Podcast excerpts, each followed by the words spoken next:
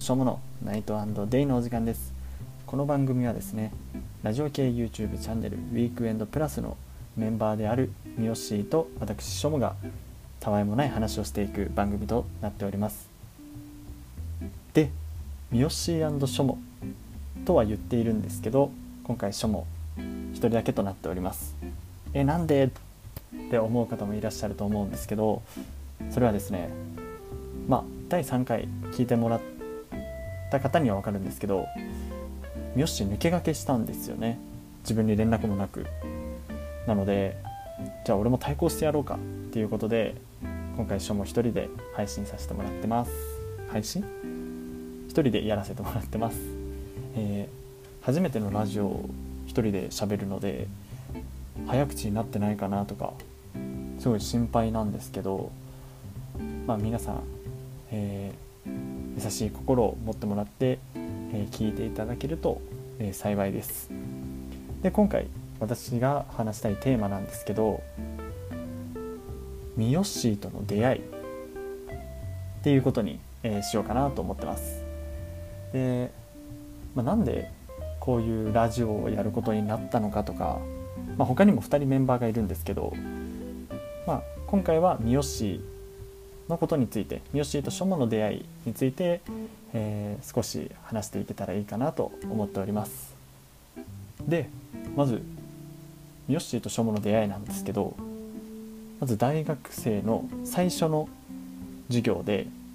まあ、私法学部なんですけどその法学部で組まれるクラスみたいなのが最初にありましてそこで、えーと、初めて出会ったんですね。で自分がうわよしすげえなって思った出来事がありまして一人一人自己紹介するんですよ。で自己紹介ってやっぱりみんな、まあ、緊張するわけですよ。初めての大学生活ということもあって。なんですけど三好何を言ったかっていうとえー、なんとかですって言った後に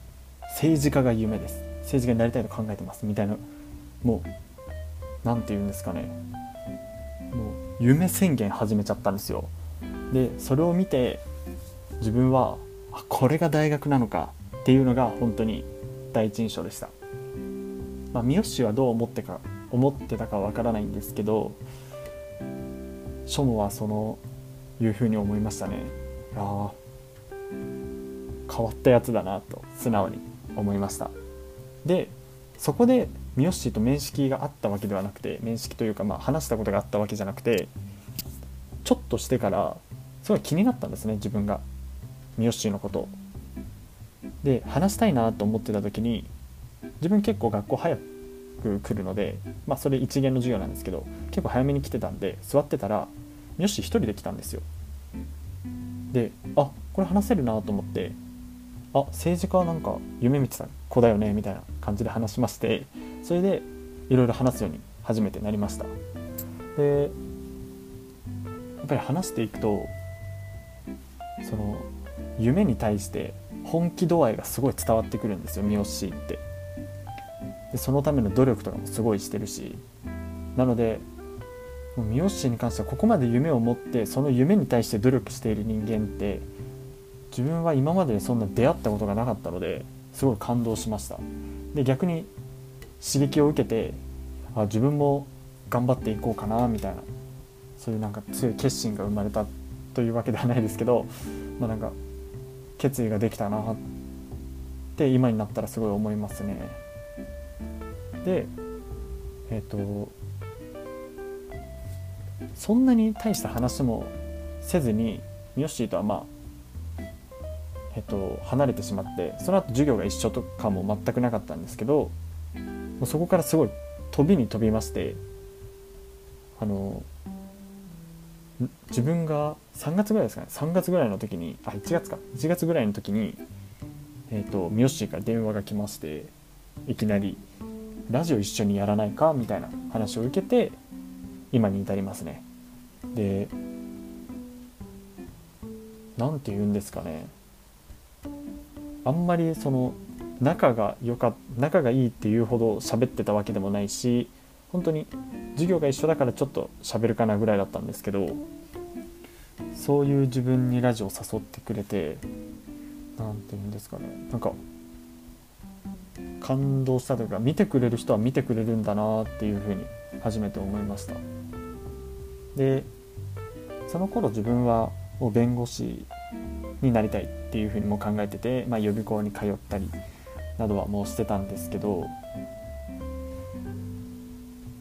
三好と一緒で変わってるんですね僕たち。授業でもやっぱ浮いちゃうんですよね。で浮くんですけどお互いのことをなんか分かち合えるというかそういうところがあってすごいいいパートナーだなって今は思ってますね。ちょなんか一人ラジオってすごい難しいな。よし一人のラジオ慣れてるからな。うまいな。なんか悔しい。悔しいな。ちょっとすいません皆さんなんか下手くそかもしれないんですけど本当に優しい心でどうにかこれから上手くなっていくのであの応援してください。で話戻りましてで実際今三好と結構関わってきてどういう印象を持ってるの？っていうふうに言いますと何て言うんですかね。変わって？うん。やっぱ変わってるの一言につけちゃうんですけどなんか今は彼は彼なりにすごい苦しい時でもあるらしくて。でも多分大学生自分が知ってる大学生の中で一番努力してる人間かなというふうにはやっぱり今でも思うので、まあ、こんな三好褒めても三好ちょっと多分照れちゃうんであんまりこの辺にしとくんですけど本当に努力してる人間だなと思います。ちょっと褒めるの嫌だな。じゃあ三好の弱点弱点弱点っつったらあれですけどなんか三好のなんか完璧っぽく見えるんですけど三好のちょっと弱い部分紹介します。三好実はですねあの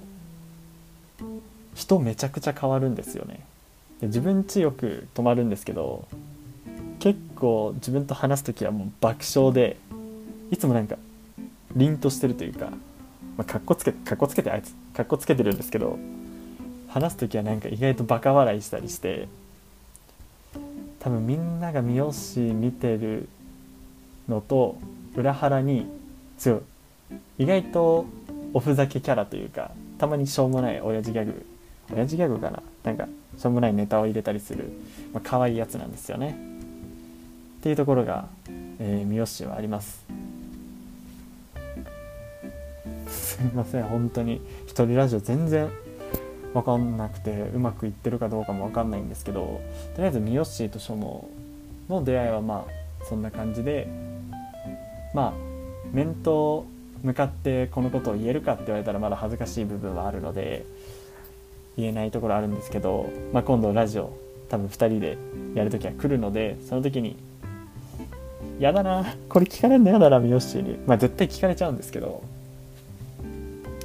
やだなしゃあねしゃあないか。まあ切り替えます。切り替えて。まあこれから三好と共に、えー、三好ショのナイトデイ、まあ、皆さんにとってすごい楽しいなとか面白いなとかまた聞きたいなって思ってもらえるような、まあ、企画であったり企画？テーマであったり、えー、を話していきたいと思うので、